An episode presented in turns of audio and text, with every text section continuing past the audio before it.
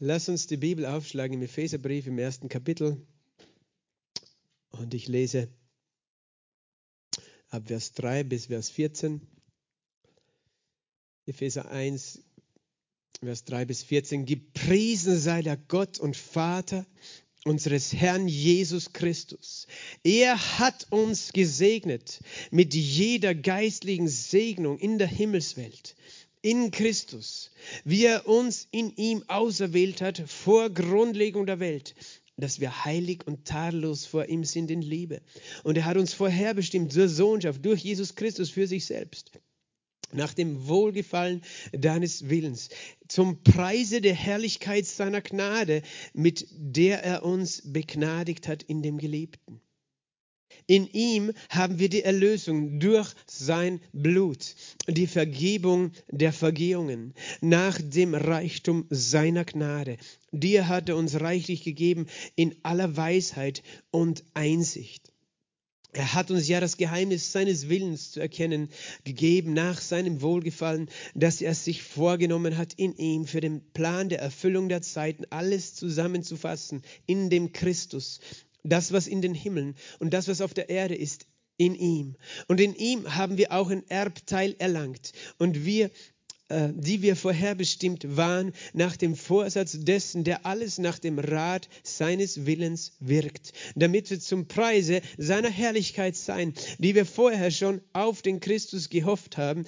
In ihm seid auch ihr, nachdem ihr das Wort der Wahrheit, das Evangelium eures Heils gehört habt und gläubig geworden seid, versiegelt worden mit dem Heiligen Geist der Verheißung. Der ist das Unterpfand unseres Erbes auf die Erlösung seines Eigentums zum Lobpreis seiner Herrlichkeit. Amen. Vater, wir danken dir für dein Wort.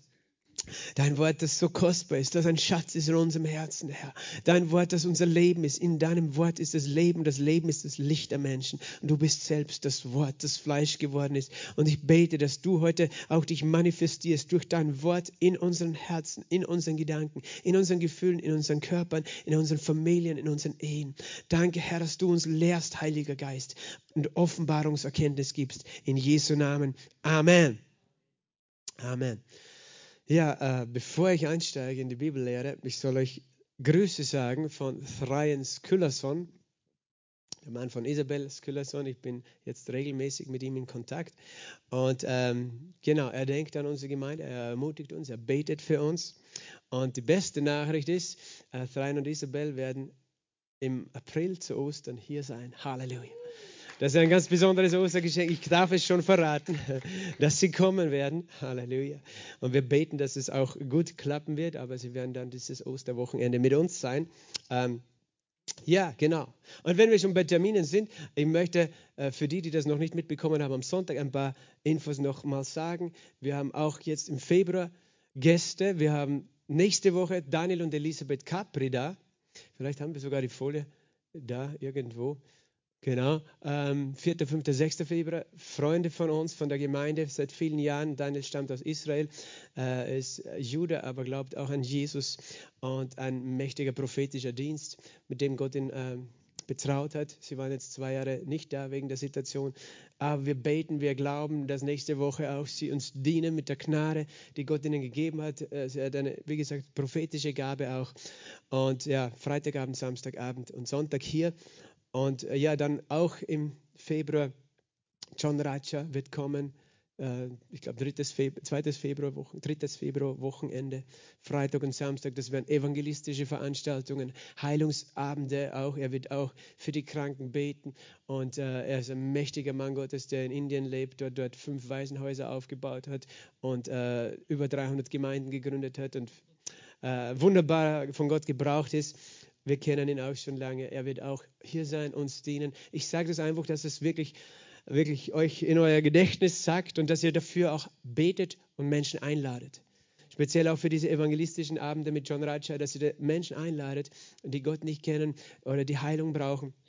Wir wollen beten und erwarten, äh, dass Gott äh, äh, wirkt. Und vielleicht noch ein weiterer Termin, auch ganz frisch, Mitte Februar, Mittwoch, Abend, 16. Februar, wird Simon und Tyra Reicher da sein. Sie sind auch Missionare, die wir unterstützen. Sie leben in Marseille Und ja, wird ein spannender Abend.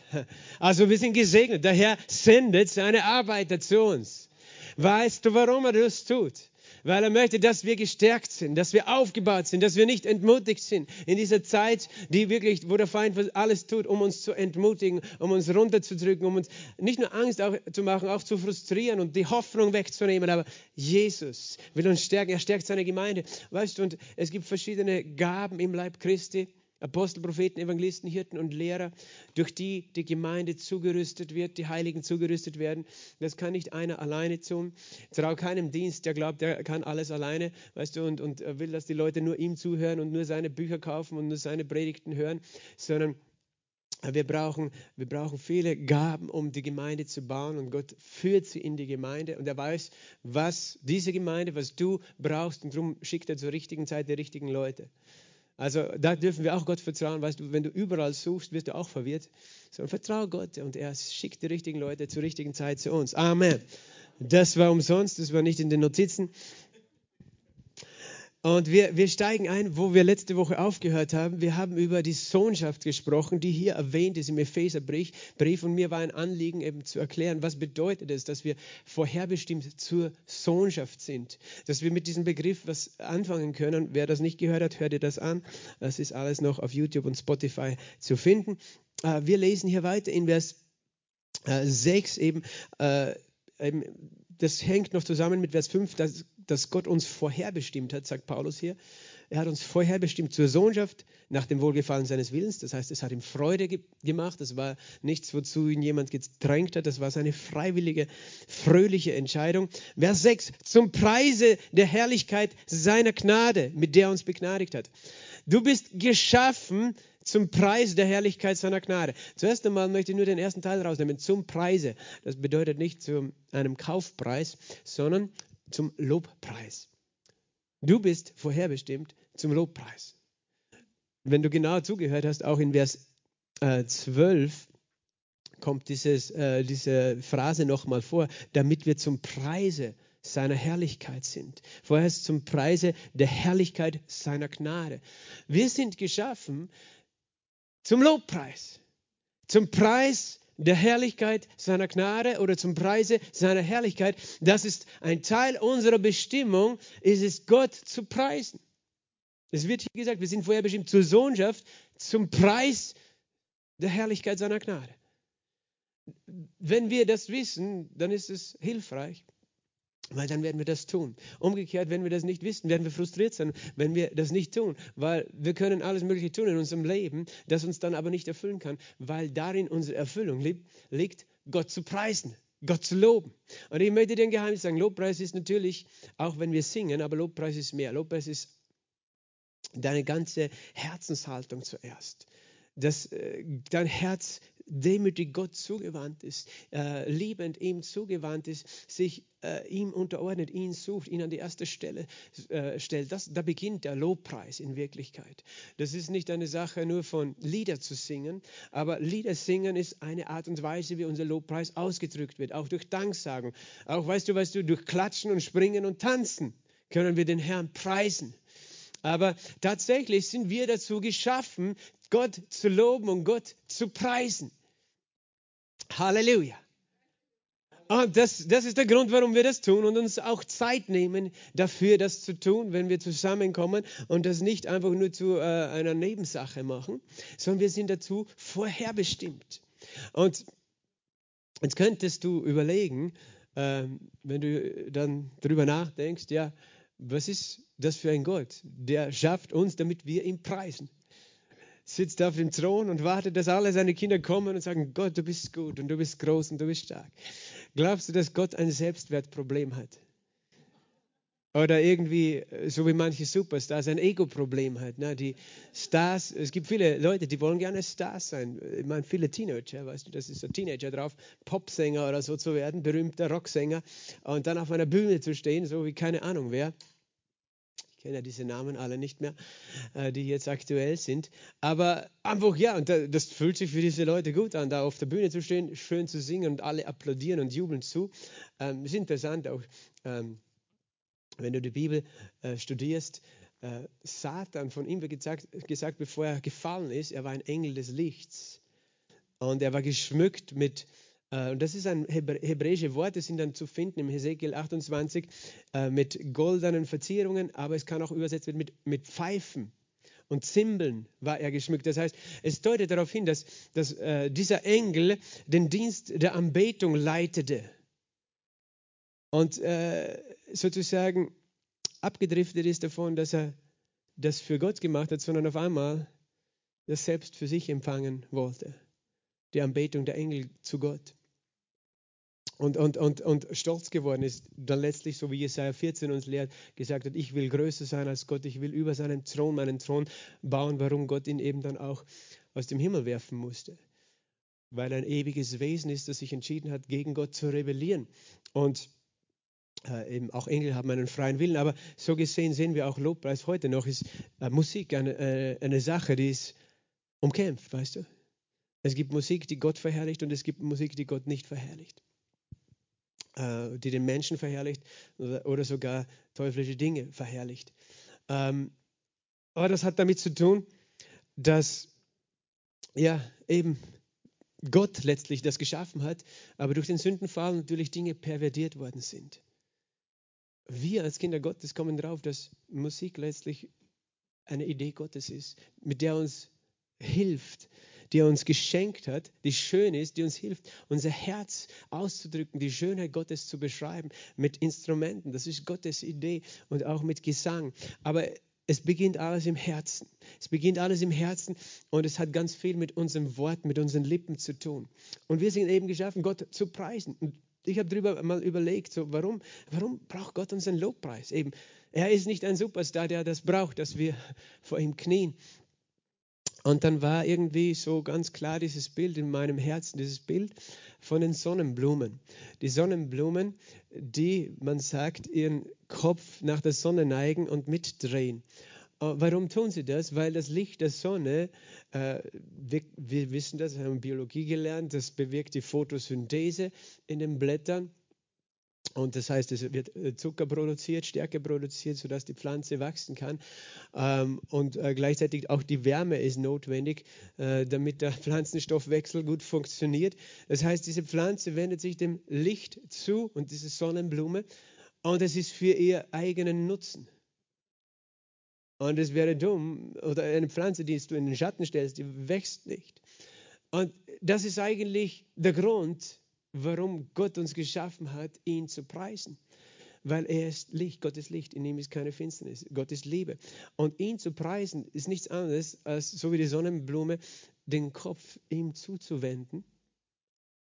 Und du bist der, der als erstes davon selbst profitiert, wenn du dich ihm zuwendest. So wie im Winter die Sonne, wenn sie schwach ist und rar ist, in Kärnten, in Klagenfurt. Aber wenn, wenn, du dich in die Sonne stellst, dann kannst du diese Wärme empfangen. Wenn du dich abwendest, hast du nichts von dieser Sonne, die wir ja auch brauchen, wie wir wissen. Die Haut produziert Vitamin D, das ist wichtig für dein Immunsystem. Durch das Sonnenlicht, das auf dich scheint zum Beispiel. Oder, oder auch Hormone werden ausgeschüttet und Menschen werden depressiv, wenn sie kein Sonnenlicht empfangen. Das ist schon im Natürlichen so. Aber im Geistlichen ist es so, wenn wenn wir, wenn wir nicht verstehen, dass wir geschaffen sind, Gott anzubeten, Gott zu preisen, äh, dann stellen wir uns selbst in den Schatten und wir selbst leiden. Das ist der Grund, warum Gott sucht Anbeter. Das heißt in der Bibel, Jesus sagt, der Vater sucht solche als Anbeter. Das ist nicht, weil er ein Problem hat und zornig ist, wenn niemand ihm die Aufmerksamkeit schenkt, die ihm allerdings natürlich gebührt. Aber weißt du, er ist voller Liebe.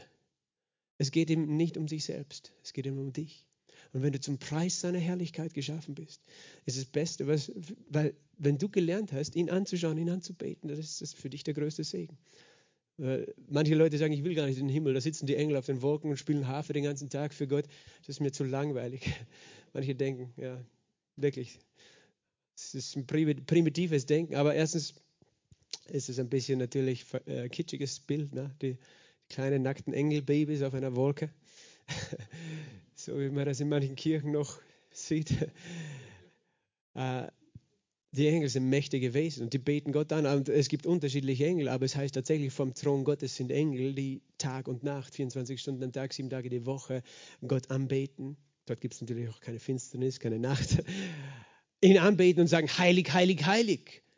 Und das ist nicht, weil sie gezwungen sind, in Ketten gelegt sind, äh, das zu tun, sondern weil sie gar nicht anders können, als ihn anzubeten, ihn anzuschauen und, und ihn zu loben und zu preisen und zu staunen. Jedes Mal, wenn sie äh, ihn anschauen, bricht ein Lobpreis hervor aus ihnen, weil Gott in Ewigkeit neue Facetten von sich uns zeigen wird. Und so ist es mit uns, wenn wir anfangen, ihn anzuschauen. Wir, wir fangen an, ihn zu sehen. Und wir selbst empfangen, so wie du das Licht der Sonne empfängst, wenn du dich ihr zuwendest, so empfängst du von ihm. Und was? Wir, wir sind geschaffen zum Preis der Herrlichkeit, was? Seiner Gnade. Zuerst einmal zum Preis seiner Herrlichkeit. Seine Herrlichkeit äh, äh, wird auch ausgedrückt durch dieses eben unglaublich schöne, wunderschöne Licht von Gott, von Gottes Thron. Dieses herrliche Licht äh, und seine Herrlichkeit, in dem auch sowohl seine Liebe wie eine Essenz enthalten ist, die strömt aus seinem Licht, aus seiner Gegenwart zu dir, aber auch seine Kraft, seine unglaubliche, schöpferische, wundertätige Kraft, die alles lebendig macht, was es berührt. Halleluja, das ist die Herrlichkeit Gottes. Von der Herrlichkeit Gottes, da geht Leben hervor, da geht Heilung hervor, da geht Wiederherstellung hervor, da geht Befreiung hervor. Wir sind geschaffen, seine Herrlichkeit zu preisen, weil er voller Herrlichkeit ist. Und hier heißt es noch zum Preis der Herrlichkeit seiner Gnade. Wie herrlich seine Gnade ist. Seine Gnade ist unglaublich gut. Er ist für uns. Er ist nur für uns. Gnädig zu sein bedeutet, er handelt an uns und er wendet sich uns zu, nicht aufgrund dessen, ob wir es verdient haben oder eben nicht verdient hätten, sondern aufgrund dessen, dass er voller Güte und Gnade ist. Und, und er hat sich entschieden, uns immer Gutes zu tun, uns Gutes zu wollen für uns zu sein, uns zu unterstützen. Und diese Gnade ist so herrlich, dass wir sie preisen. Das heißt, wir preisen nicht einen Gott, der irgendwie von uns fordert, ihn zu preisen, weil er sonst sauer ist, sondern wir preisen ihn genau deswegen, weil er, weil er sich entschieden hat, je mehr du ihn anschaust, desto mehr Güte kommt in dein Leben. Äh, es gibt so ein wunderbares Zitat von einem Mann, der hat äh, geschrieben, äh, John Piper hieß dieser Prediger, der geschrieben hat über einen anderen, eine, in einer Biografie, über einen Erweckungsprediger namens Jonathan Edwards. Jonathan Edwards war im 17. Jahrhundert äh, unterwegs, kreuz und quer durch Nordamerika, in der, in, ich glaube in der ersten großen Erweckung, Great Awakening in Amerika als Evangelist, als Prediger, ist mit seinem Pferd unterwegs gewesen und hat überall gepredigt, das Evangelium von Jesus. Ganz viele Menschen sind gläubig geworden.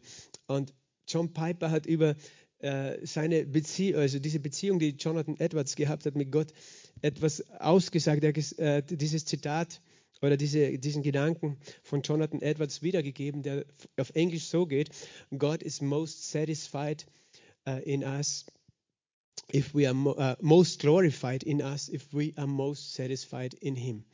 Noch einmal auf Englisch. God is most glorified in us if we are most satisfied in him. Was das bedeutet, das heißt, Gott ist am meisten, wodurch wird Gott am meisten verherrlicht, könntest du fragen. Na, zum Beispiel, du könntest sagen, indem ich, weiß ich nicht, mein Leben für ihn gebe, äh, ein Märtyrer dort sterbe oder meinen ganzen Besitz gebe an die Armen oder eben nur für ihn lebe.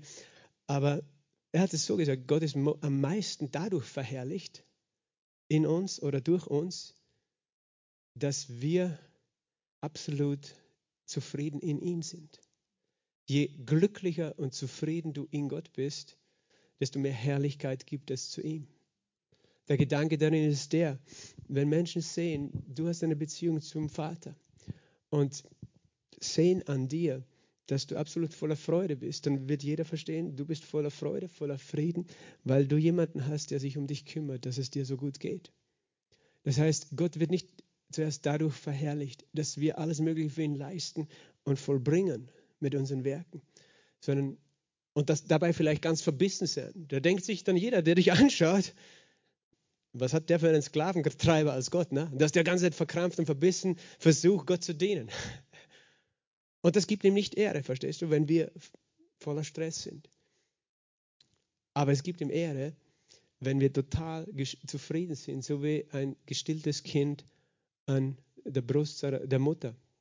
David hat das in den Psalmen geschrieben, wie ein entwöhntes Kind bei seiner Mutter, so ist meine Seele in dir.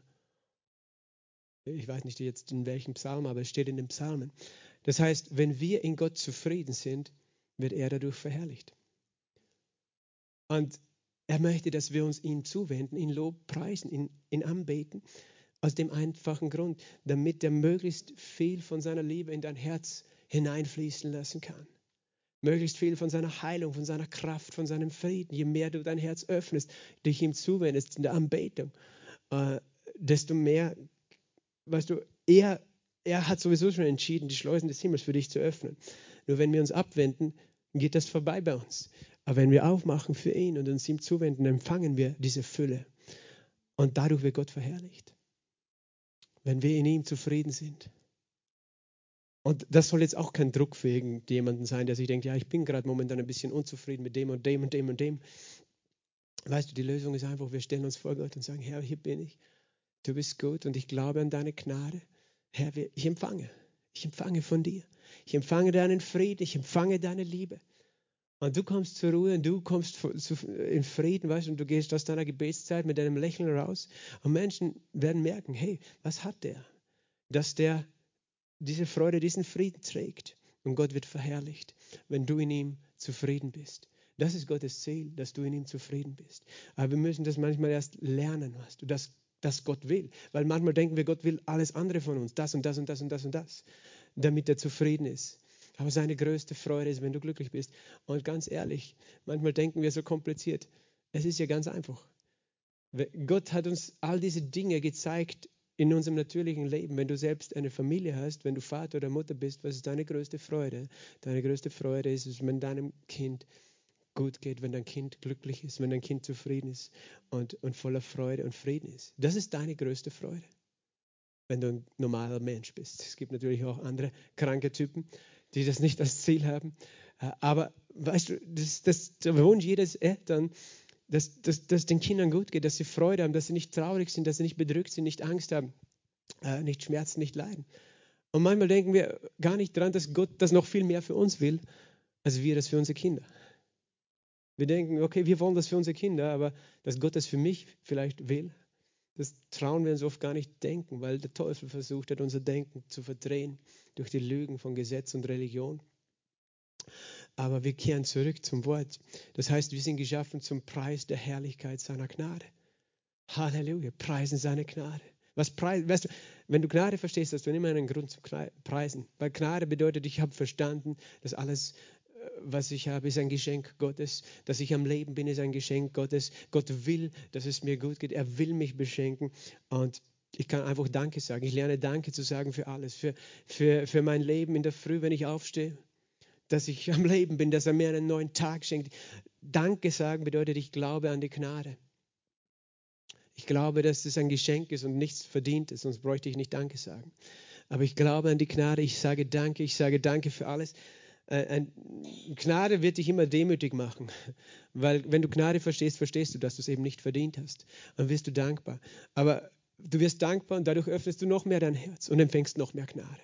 Und es hört nie auf in Ewigkeit. Du wirst noch mehr empfangen, noch mehr empfangen. Je mehr du dein Herz öffnest für Gott, ihn zu loben, ihn zu preisen, ihm zu danken, ihn anzubeten, ihn an die erste Stelle zu setzen in deinem Leben.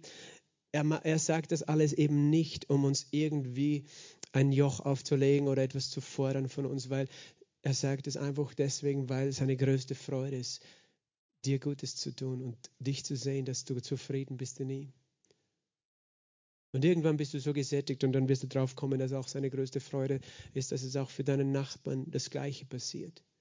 Und da braucht er manchmal dann dich, dass du das weiterträgst, diese Herrlichkeit, aber, aber nicht als Forderung, sondern weil du selber den Wunsch hast, dass Gott verherrlicht wird, auch durch deinen Nachbarn, auch durch den Nächsten, auch durch den Nächsten, dass diese Menschen auch die Herrlichkeit Gottes erfahren.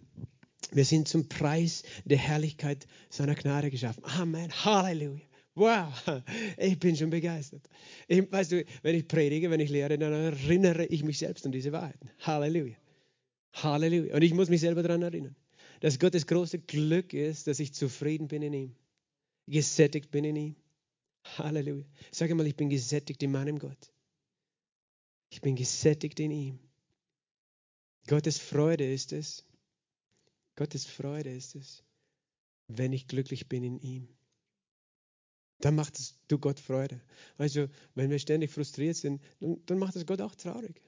Ich meine, ich weiß, Gott hat keine Stimmungsschwankungen, aber trotzdem, äh, also, es macht ihn glücklicher, wenn es dir gut geht. So einfach. Das will er für dich.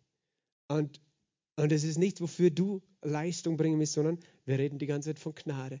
Er gibt das eben, aber eben wir müssen verstehen, der Feind mit seinen Gedanken will sozusagen wie eine Wolke sein, die sich zwischen uns und die Sonne stellt. Oder will uns einfach in den Schatten drängen.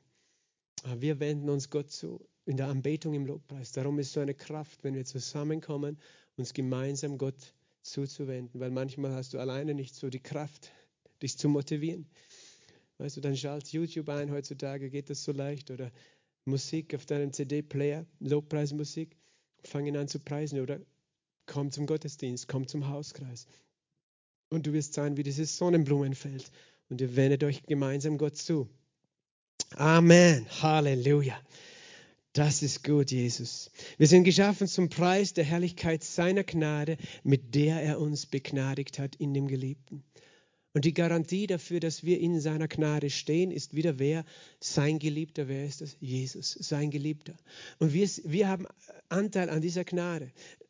Verstehst du? Jesus ist der einzig Geborene, der Sohn Gottes, der einzige seiner Art, der Sohn des Vaters, der, obwohl er nicht nur, er ist, nicht nur Sohn und als Sohn absolut geliebt, als jemand, der nie die Sünde getan oder gekannt oder gemacht oder gedacht hat, aber zugleich äh, ist er der, der alles immer so gemacht hat, auch was Gott äh, auch in seinem Gesetz festgeschrieben hat. Er hat das Gesetz nie gebrochen. Und der Vater hat sich entschieden, ihn zu lieben, sowieso als seinen Sohn, aber er hat, ihm, er hat große Freude an ihm. Und das heißt, was auch immer der Sohn den Vater bitten würde, der Vater tut alles für seinen Sohn. Er liebt ihn bedingungslos. Und weil du an ihn glaubst, weil du an Jesus glaubst, weil du ihn aufgenommen hast, bist du in ihm. In ihm, wir haben schon gehört, das ist eine dieser Phrasen im Epheserbrief, die, die da ganz besonders äh, vorkommt. Wir sind in dem Geliebten. Durch unseren Glauben und in ihm zu sein, hat, hat einerseits dieses geistliche Bild von einem Leib. Er ist das Haupt des Leibes, wir sind der Leib, die Gemeinde und jeder Einzelne ist wie ein Glied an diesem Leib. Du kannst dir vorstellen, ich bin in Christus, weil ich an ihn glaube, bin ich ein Teil seines Leibes geworden, wie ein Finger an der Hand oder wie eine Zelle in dem Körper. Und du, du bist in ihm. Und du sagst, aber ich bin hier auf der Erde. Ja, aber dein Geist ist eingepflanzt in diesen unsichtbaren Leib. Christi. Es gibt den, den, physischen Leib von Jesus, aber es gibt auch diesen geistlichen Leib, in dem jeder Mensch, der an Jesus glaubt, der je gelebt hat, Platz hat und aufgenommen ist. Wir nennen diesen Leib auch die Gemeinde. In ihm. Wir sind in dem Geliebten. Weil wir in ihm sind, werden wir genauso behandelt wie Jesus vom Vater. Halleluja. Wir sind begnadigt, weil wir in dem Geliebten sind. In dem Geliebten. Und in ihm zu sein bedeutet auch, äh, er redet auch von unserer Abstammung, unserer Herkunft. Weil bevor wir in Christus waren, waren wir in Adam. Und in Adam zu sein bedeutet auch, aus seiner Abstammungslinie zu kommen. Und Adam war der erste Sünder auf dieser Erde. Er, äh, und, er, und, diese Sünde ist wie eine geistliche DNA, ist, ist, ist im Blut weitergegeben worden. Und wir sind geboren in Sünde auch. Mit dieser DNA, die korrumpiert ist. Diese äh, Geist, es gibt eine natürliche DNA aber es gibt auch geistliche DNA. Die Bibel sagt, die Seele des Menschen, jedes Lebewesen ist im Blut. Und durch das Blut, das äh, du auch erbst von deinen Eltern, äh, wird etwas nicht nur biologisch Natürliches weitergegeben, sondern etwas Geistliches auch. Und deswegen sind wir Menschen alle eben schon geboren mit dieser Tendenz zu sündigen. Und wir waren alle in Adam, aber jetzt sind wir nicht mehr in Adam, sondern nachdem wir Jesus angenommen haben, sind wir geistlich gesehen in Christus wir haben eine neue geistliche DNA bekommen. Und das sagt uns die Bibel, wir sind Teilhaber der göttlichen Natur. Ich glaube im zweiten Petrusbrief, Kapitel 1. Wir sind Teilhaber seines Wesens, seiner Substanz, seiner Natur. Das heißt, wir sind in ihm und deswegen sind wir begnadigt. Die Garantie dafür, dass du begnadigt bist, ist, äh, hängt nicht, eben begnadigt zu sein, hat nicht damit zu tun, ob du heute gut drauf warst oder schlecht drauf warst, ob du gestern einen Fehler gemacht hast oder nicht, oder einen Streit hattest mit deinem Ehepartner oder nicht. Daran hängt die Gnade Gottes nicht, dann wäre sie nicht Gnade, dann wäre es eben entsprechend deiner Leistung, wer es verdient, sondern die Gnade Gottes ist unabhängig von dir, sie ist nur von ihm.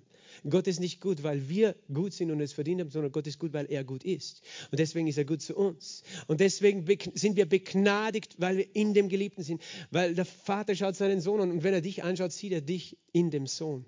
Er sieht zugleich Jesus, weil du eins mit ihm geworden bist. Und deswegen behandelt er dich so. Begnadigt zu sein heißt auch in seiner Gunst zu stehen, begünstigt zu, zu sein. Wenn du in jemandes Gunst stehst, dann bist du zuversichtlich. Wenn du weißt, jemand ist dein Freund, das, äh, dann bist du sein Günstling. Ne? Es gibt auch Günstlingswirtschaft und Politik. Ne? Jemand steht in seiner Gunst und dann gibt es die Postenverteilungen. Und das ist natürlich auch menschlich, dass jemand jemand bevorzugt, den er kennt, dem er vertraut. Aber es ist natürlich in dem Fall nicht richtig. Aber bei Gott sind wir Günstlinge. Wir sind begünstigt. Wenn du einen Job brauchst und zehn andere bewerben sich und Gott sagt, ich will, dass du den Job kriegst, du, du stehst in seiner Gunst. Du kriegst ihn nicht, weil du besser bist als die anderen, sondern einfach, weil du an Gott glaubst, an Jesus glaubst und begnadigt bist in ihm und die anderen ihn vielleicht nicht kennen. Und das hat nichts damit zu tun, wie gesagt, dass du besser warst sondern es ist einfach, weil du in seiner Gunst stehst. Und jeder Mensch hat diese Möglichkeit, in diese Gunst einzutreten durch den Glauben an Jesus. Aber wir als Gläubige sind begnadigt in dem Geliebten. Das ist wirklich ganz praktisch, dass du das erwarten. Ich glaube, ich habe Gunst, egal wo ich hingehe. Wenn ich in meinen Arbeitsplatz gehe, wenn ich in, äh, ja, unterwegs bin, ich habe Gunst.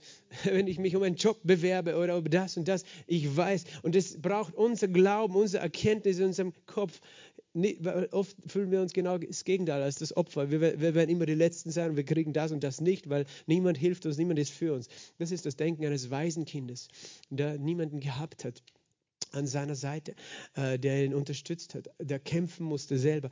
Aber wir sind nicht mehr Waisen, sondern wir haben die Sohnschaft und das dürfen wir erwarten. Wir haben die Gunst des Vaters im Himmel auf unserem Leben. Wir sind begnadigt in dem Geliebten. Ha, sag mal, ich bin begnadigt in dem Geliebten. Das ein wunderbare, wunderbares Bekenntnis. Ich bin begnadigt. Ich bin begnadigt zu sein heißt, weil man könnte das im Deutsch falsch verstehen, weil wenn jemand begnadigt ist, dann ist es jemand, der hat einen Haufen verbrochen und müsste diese Strafe verdienen und dann wird er begnadigt. Und wenn wir nur dieses Verständnis haben von Gnade, dass wir äh, die Strafe nicht bekommen, die wir verdient hätten, dann ist es nur die halbe Wahrheit. Und ich erkläre das gern so, die Barmherzigkeit Gottes, das Erbarmen Gottes bedeutet, dass wir die Strafe nicht bekommen, die wir verdient hätten. Aber die Gnade Gottes bedeutet, dass wir die Gunst und den Segen bekommen, den wir nicht verdient haben. Verstehst du? Es ist mehr als nicht die Strafe zu bekommen. Begnadigt zu sein bedeutet mehr als nicht bestraft zu werden. Und manche singen auch Amazing Grace, weißt du von dieser Gnade? Amazing Grace, how sweet the sound saved a wretch like me. I once was lost, but now I'm found. Was blind, but now I see. Und diese wunderbare Gnade, durch die wir gerettet sind. Ne? Und viele haben nur dieses Verständnis, okay, ich bin jetzt ein geretteter Sünder, ich bin ein begnadeter Sünder, begnadigt. Und äh, Gott sei Dank, Gott wird mich nicht bestrafen. Und eigentlich wäre das Grund genug, Gott zu danken und zu loben und zu preisen unser ganzes Leben. Also wir wissen, wir werden nicht bestraft und äh, kommen davon.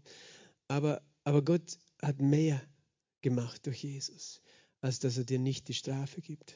Das ist ein Erbarmen, dass er sich unser erbarmt hat, dass wir die Strafe, die wir verdient hätten, nicht bekommen, indem Jesus selbst sie auf sich genommen hat. Aber die Gnade bedeutet, er gibt uns das, was wir nie verdienen konnten, nämlich äh, eine Position als Söhne Gottes, habe ich schon gesagt, eine Position als die Geliebten in dem Geliebten, als die Begnadigten, als die, die gesegnet sind. Wir sind gesegnet mit jeder geistlichen Segnung in der Himmelswelt in Christus Jesus. Und das alles ist eine Gnade. Das heißt, Gott behandelt dich, als ob du immer der bravste das bravste Kind gewesen wärst im Haus, sozusagen. Äh, so behandelt er dich. Aber nicht, weil du der Bravste warst, sondern weil er gnädig ist. Das heißt, begnadigt zu sein in den Geliebten bedeutet eben, du bist umsorgt und das nur, weil du an Jesus glaubst. Und, und gesegnet und unterstützt und ernährt und äh, dir wird geholfen. Begnadigt in dem Geliebten. Das ist eine wunderbare Wahrheit, oder? Halleluja. Wir haben so einen guten Gott. Wir sind gerade erst bei Vers 6 angelangt von dem Epheserbrief. Und der ganze Brief ist voll von geistlichen Goldstücken, Nuggets. In ihm, Vers 7, haben wir die Erlösung. In ihm wieder. Diese Aussage, weil du in ihm bist, hast du die Erlösung durch sein Blut. Das Wort für Erlösung ist Apollotrosis im Griechischen, bedeutet Loskauf. Und das Bild dahinter ist ein Sklave, der freigekauft wird. Äh, äh, um äh, äh eben frei zu sein, äh, die Freiheit ein Sklave hat einen Besitzer, aber wenn jemand äh, ihn kaufte, äh, dann gehör, wechselt er den Besitzer sozusagen. Aber der, der, der, der den Preis zahlt, hätte auch die Möglichkeit zu entscheiden, ihn frei zu kaufen und dann ziehen zu lassen. Und das ist eben der Sklave, der in, sozusagen im Gefängnis ist, in einer Situation, aus der er nie rauskommt in dieser damaligen Zeit. Aber wenn jemand kommen würde, ihn kaufen würde, und ihm die Freiheit schenken würde. Und das hat Jesus gemacht. Wir waren Sklaven der Sünde, aber wir haben die Erlösung, den Loskauf.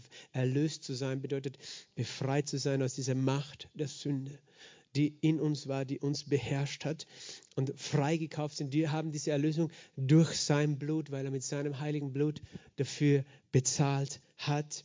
Und zwar haben wir die Erlösung durch sein Blut, die Vergebung der Vergehungen.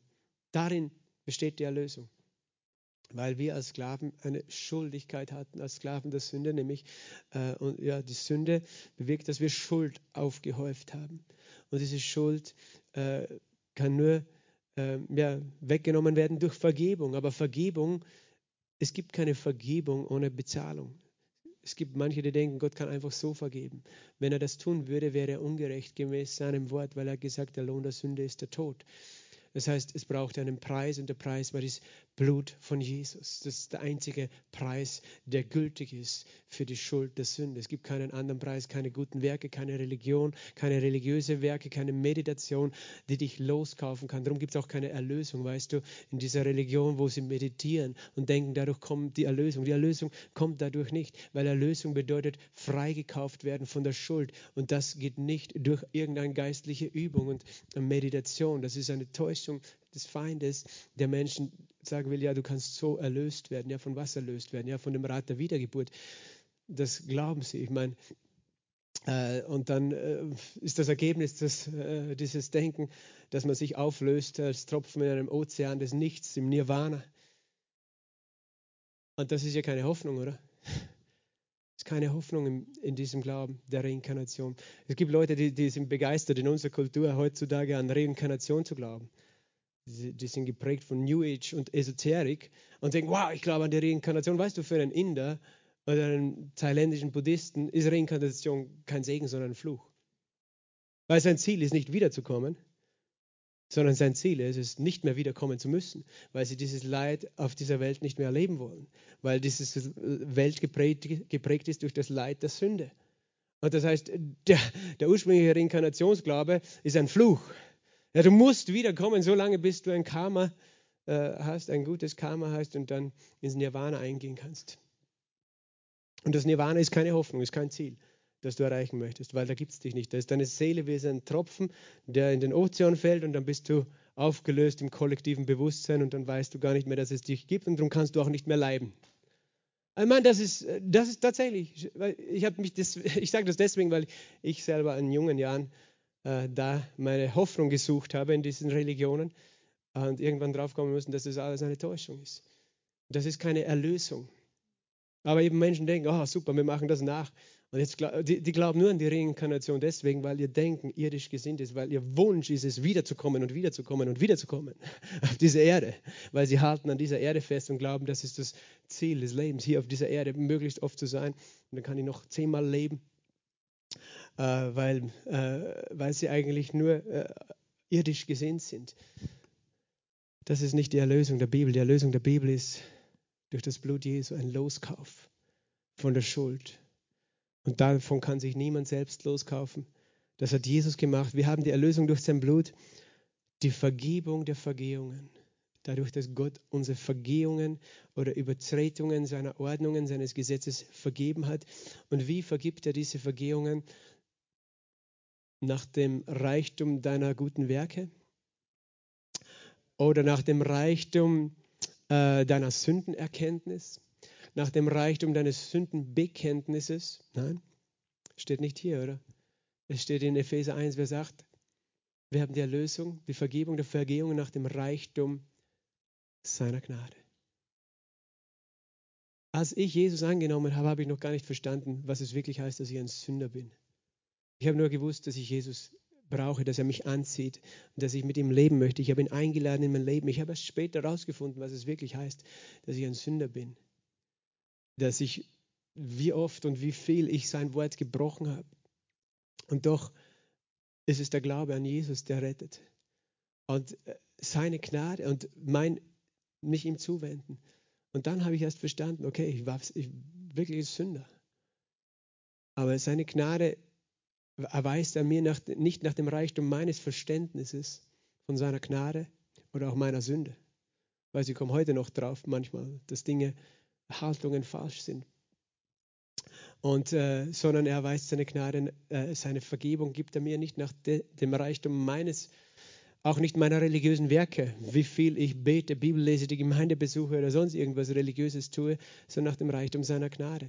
Am Anfang meines Glaubenslebens, da hatte ich auch eine falsche charismatische, in charismatischen Kreisen bekannte oder äh, Lehre irgendwie äh, empfangen, die nicht richtig war, nämlich dass du alle deine Sünden aufarbeiten musst, damit Gott dir vergeben kann. Du musst, du musst alle deine Sünden aufschreiben, du musst alle deine Sünden erkennen, weil wenn irgendwas noch nicht vor Gott gebracht hast, nicht bekannt hast, dann hat Gott es dir noch nicht vergeben und dann bist du da noch nicht gelöst und dann hat der Teufel dort noch eine Macht in deinem Leben. Und dann, weißt du, dann musstest du dein ganzes Leben analysieren, deine Vergangenheit, alle möglichen Bereiche und dann musstest du alles aufschreiben und dann musstest du sagen, ich entsage mich von dem, ich entsage mich von dem und Herr, vergib mir das und das und das und das. Und in der Hoffnung, wenn du alles dann bekannt hast und dann, äh, dann jemand für dich betet, dass du zum Beispiel dann endlich deine Heilung empfangst oder dass endlich deine Depressionen aufhören oder was auch immer. Du kommst, viele, viele kommen dann halt drauf, wenn sie sowas machen, dass sie nach diesem ganzen Ritual, und ich nenne das ist religiöses, gesetzliches Ritual, das nicht aus der Bibel ist, dass sie dann noch immer nicht frei sind oder geheilt sind oder gesegnet sind. Und dann gibt es wieder den, die anderen, die sagen, ja, du musst noch das bekennen. Wahrscheinlich hast du noch nicht alle deine Sünden bekannt, noch nicht alle Flüche gebrochen, noch nicht alle Dämonen rausgefunden in deinem Leben. Und, und dann geht das Spiel von vorn los. Und weißt du, Leute machen das zehn Jahre lang, fahren von einem Befreiungsseminar, Befreiungsdienst äh, zum nächsten. Und statt dass sie frei werden, werden sie immer gebundener, weil sie nur mehr Angst haben, was, was vielleicht noch falsch ist in ihrem Leben und fühlen sich immer nur schuldig und verdammt. Das ist eine Lüge Satans. Das ist nicht das Evangelium. Das ist nicht das Evangelium. Und es klingt so geistlich, aber es ist eine teuflische Lüge, die uns in Gefangenschaft zurückbringen will. Und ich habe dann erst, Gott sei Dank, habe ich schon kurz nachher die Bibelschule kennengelernt, wo ich auch war und wo ich dieses Evangelium wirklich angefangen habe zu verstehen. Und das ist einer dieser Schlüsselsätze. In ihm habe ich die Erlösung durch sein Blut, die Vergebung der Vergehungen und ich habe sie nicht nach dem Reich meines Sündenbekennens, Du musst jede Woche beichten laufen, weißt du. Manche denken, sie müssen immer in den Beichtstuhl gehen, damit Gott sie annimmt, sondern nach dem Reichtum seiner Gnade, die er uns gegeben hat in aller Weise und Einsicht. Und ich möchte dich fragen, wie groß ist seine Gnade? Hat seine Gnade irgendeine Grenze? Wo er sagt, okay, bis hierher hast du meine Vergebung, aber wenn du jetzt einmal mehr noch dich schlecht benimmst, dann ist meine Vergebung zu Ende. Wir haben die Vergebung nach dem Reichtum seiner Gnade. Und da kommt dein Herz zur Ruhe. Weil du hast die Vergebung nicht nach dem Reichtum deines Bemühens, deines Verständnisses. Weißt du, es ist noch immer richtig und gut, wenn wir draufkommen, wo wir was falsch machen. Weil wir leben in einer Beziehung mit Gott. Wenn ich mit meiner Frau lebe ich in einem Bund, in einer Beziehung. Und in diesem Bund, weißt du, habe ich, das hat sie mir schon zugesagt vor äh, vielen, vielen Jahren, 2002, 20 Jahren. Sie, sie, hat gesagt, ja, ich will, in guten und in schlechten Zeiten, auch wenn er mal spinnt. Sie hat mir schon ihre Gnade gegeben und zugesprochen. Das heißt, der Bund hört nicht auf, nur weil ich einmal einen Fehler mache. Brauche ich nicht Angst haben, dass sie mich jetzt gleich verlässt oder dass der Bund zu Ende ist. Aber in diesem Bund, in dieser Beziehung, natürlich, wenn ich merke, ich habe was falsch gemacht, sage ich, hey, das tut mir leid. Und das dient dazu, dass wir wieder frei einander begegnen, aber da geht es mehr um mich, weißt du, diese Vergebung zu empfangen von ihr. Und genauso ist es mit Gott. Wir, wir, wir bekennen nicht unsere Fehler, damit er uns vergibt, sondern weil er uns vergeben hat und damit ich diese Vergebung ergreife und empfange, bekenne ich als Christ meine Sünden. Weil wenn ich sie verberge, dann ist es so, wie wenn ich mein Herz zumache gegenüber seiner Gnade, weil ich versuche etwas zu verstecken, was er sowieso weiß. Und er hat, er hat es mir schon vergeben, aber ich erfahre diese Vergebung nicht, weil ich so tue, als ob Gott es mir nicht vergeben würde. Und wenn ich aber dann einfach sage, hey Gott, das, ich, das hat mir wirklich leid getan, in dem Moment öffne ich mein Herz und empfange die Vergebung, die er mir schon gegeben hat. Und mache die Erfahrung, dass er mich sowieso trotzdem liebt. Verstehst du, es geht um diese Erfahrung der Vergebung. Von dem her gibt es einen Platz dafür, Sünden zu erkennen und zu bekennen. Aber es hat nichts damit zu tun, ob Gott dir vergeben hat. Es hat damit zu tun, ob du diese Vergebung ergreifst und erlebst und darin lebst, in dieser Beziehung. Aber von Gottes Seite ist es schon klar, weißt du, Gott lügt nicht. Wir müssen ihn beim Wort nehmen, wenn er sagt, in ihm, sage mal, in ihm habe ich die Vergebung. In ihm habe ich die Vergebung aller Vergehungen. Ich habe die Vergebung nach dem Reichtum seiner Gnade. Das heißt, ich habe vollkommene Vergebung für all deine Sünden. Die, manche sagen die Vergebung für die Sünden, die du gemacht hast, bis zu deiner Bekehrung. Die hast du, aber jetzt musst du heilig leben und wenn du jetzt sündigst, danach hast du sie nicht mehr, dann musst du sie wieder erlangen, indem du dich bemühst, wieder brav zu sein und Gott um Vergebung bettelst und dann gibt er sie wieder leicht vielleicht. Und bis zum nächsten Mal. Nein, das ist falsch.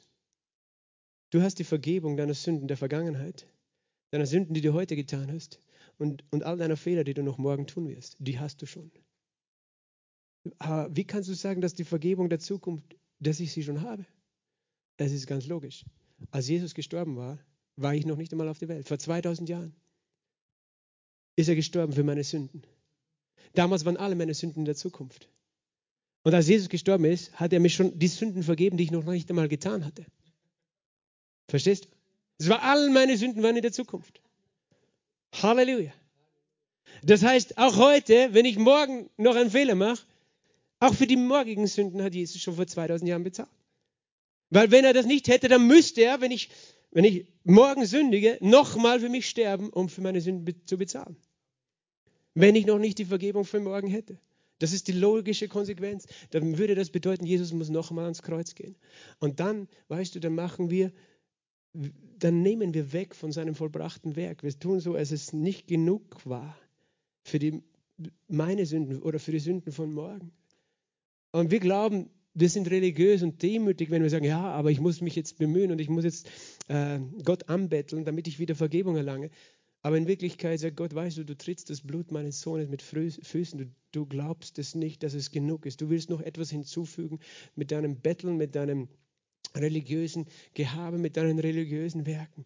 Wann wirst du endlich glauben, dass ich alle Sünden vergeben habe und dass alles schon erledigt ist vor 2000 Jahren durch das Blut Jesu? Weißt du, das ist die größte Freude, die du machst, wenn du sagst, Gott, ich glaube. Ich glaube es. Ich nehme es einfach wie ein Kind. Ich glaube, dass ich die Vergebung habe. Der Vergehungen und zwar nach dem Reichtum deiner Gnade. Religion zerstört immer diese Herrlichkeit des Evangeliums. Und sehr oft kommt sie auch im christlichen Gewand. Aber weißt du, sie nimmt all die Freude, all die Schönheit raus aus diesem vollkommenen Werk. Und wir können nichts hinzufügen. Und die größte Herrlichkeit sehen wir dann, wenn wir eben dieses Werk alleine stehen lassen und auf dieses Werk schauen. Amen. Gott ist so gut, oder? Halleluja. Oh, wir lieben ihn, oder? Lass uns aufstehen zum Schluss. Oh Jesus, wir lieben dich. Wir lieben dich und danken dir. Wir danken dir für dieses vollbrachte, vollkommene Werk. Wir danken dir für dieses vollkommene Erlösungswerk, Jesus. Oh, was für ein Wunder und was für eine Gnade. Herr, wir können es mit unserem Verstand noch nicht erfassen. Aber Herr, unser Geist sagt ja und jubelt, Herr. Wenn wir diese Worte hören, wenn wir darüber nachdenken, Herr, über deine Gnade, mit der du uns begnadigt hast, über den Reichtum deiner Herrlichkeit, deiner Gnade. Herr, dass wir geschaffen sind, dich anzubeten, damit wir noch mehr von dieser Gnade ne-, nehmen, empfangen dürfen, Herr. Herr, wenn wir das nur irgendwie erfassen, wie gut du bist und wie gnädig du bist. Und Vater, ich danke dir, dass du durch dein Wort unser Herzen mit deiner Liebe anzündest. Und ich bete gerade jetzt für jeden Einzelnen, der hier ist oder zusieht, den die Schuld quält, den die Minderwertigkeit quält, den der Gedanke quält, dass er vielleicht zweite Klasse ist bei dir und nicht äh, der Geliebte ist oder die Geliebte. Vater, ich danke dir, dass dein Wort stärker ist als diese Lügen des Feindes. Und ich zerbreche diese Lügen Satans, diese Lügen der Religion, diese Relig Lügen der Minderwertigkeit, der Schuld und der Scham. Ich zerbreche sie in dem Namen Jesu Christi und sage, diese Lüge hat keine Macht mehr in deinem Leben, sondern das Wort Gottes hat Macht. Ich danke dir, Heiliger Geist, dass du wie ein Scheinwerfer in, in, auf eine Bühne wie ein Scheinwerfer scheinst auf dein Wort der Gnade. Heute, Herr, dass wir es so klar sehen, dass es eine Offenbarung wird für jeden Einzelnen unter dem Klang meiner Stimme. Jeder Einzelne in seinem Herzen das Licht deiner Gnade wirklich wahrnehmen kann, erfahren kann, gerade jetzt in diesem Moment. Komm, Heiliger Geist, komm, Heiliger Geist, erwecke jedes Herz. Immer mehr, immer neu mit der Gnade die du für uns bereitet hast. Oh, wir geben dir Ehre. Sag ihm selber Dank, wenn du möchtest. Dank in Lob, in Preis, in Oh, wir sind so dankbar, Vater. Danke, Vater. Danke, Herr. Danke für deine Liebe. Dieser Ehre, dieser Lob, Jesus. In Ewigkeit wollen wir dich preisen. Amen. Amen. Der Herr segne euch.